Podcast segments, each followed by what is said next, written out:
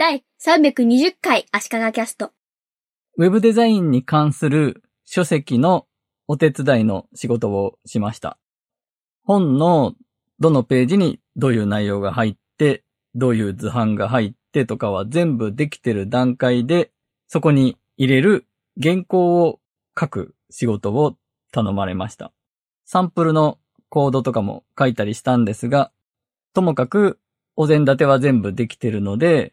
ここではこういう説明をしてねというところの内容を考えて書くという仕事でした。で、この本ですが、HTML と CSS の基本がゼロから身につきますと。で、知識ゼロでもウェブサイトがすぐ作れると歌っている本です。今のウィズコロナ時代でネットの重要性とか大切さが改めて注目されていて、自分でウェブサイトを作りたいというニーズがあるらしく、自分で事業をやってる人が自分のお店だったり会社だったり自分のビジネスのためのサイトを作りたいという人がターゲットなんだと思います。で、そう考えると、そういう人に一から HTML、CSS を覚えてもらうというのが、アプローチとしてどうなんだろう。もやっとする部分は最初からありました。今、HTML の知識がなくても、ウェブサイトを作る方法なんか、いくらでもありますし、麻婆豆腐の素を使えば、豆腐を用意して切るくらいの手間で、あとは混ぜ合わせて作れるのに、ニンニクを切るところから丁寧に教えてるような感じかなと思ったんですね。あと心配なのは、本当にマスターできるのか、最後まで行きつけるのか、途中でなんか面倒だし難しいからやめたと。脱落することで、ウェブサイトを自分で作るということを諦めて欲しくないなという思いもあるんですね。で、ずっともやもやはしていたんですが、そもそも前提としてウェブサイトを一人で作れると考えてる時点で違うんじゃないかなということに気がつきました。昔、個人ホームページというのが流行りましたが、その頃は本当ウェブデザインというほどのデザインの要素もなかったので、HTML が書ければホームページが作れて、そういうページがいっぱいあって、見る側もそんなもんだと。デザイン的な面においては思って見ていたんですね。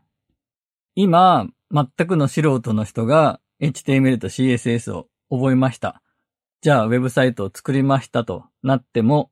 他の世の中のウェブサイトと並んだ時に、遜色のないようなものを作るというのは、まず無理だと思うんですよね。確かに HTML と CSS は一人で覚えられると思うんですが、ウェブデザインのデザイン的な面での知識とか、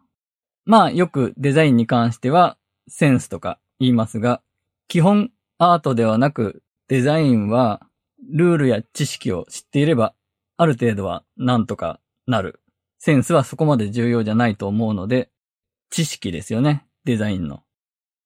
UI、UX、ユーザーインターフェース、ユーザーエクスペリエンスの知識みたいなものも欲しいですし、今時のサイトはスマホで見ることも多いので、パソコンでもスマホでも見られるようなレスポンシブという画面のサイズに合わせて可変するような作りであったり、更新していく仕組みを入れるには CMS の知識だったり、通販したいんだったら EC の知識だったり、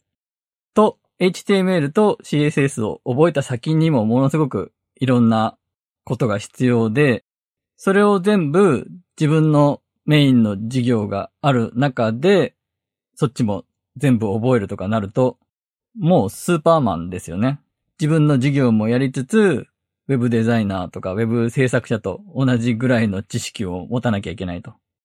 なので、頑張って HTML と CSS を覚えても、その知識は絶対役立つはずですが、すぐに自分の事業を助けてくれる、成果が上がるウェブサイトを作るというところとは繋がらないんじゃないかなと。これは私が関わった本に限らず、どの HTML CSS を学ぶという本でも基本同じだと思います。ウェブデザインを仕事にしたいという人以外にとっては、知識にはなってもすぐに実践に結びつけるのは難しいと思います。じゃあそういう人たちがもっと楽にウェブサイトを作れるためのアプローチについて今後、ポッドキャストだったり、ノートか何かだったりで発信していけたらいいなと考えています。今回は以上です。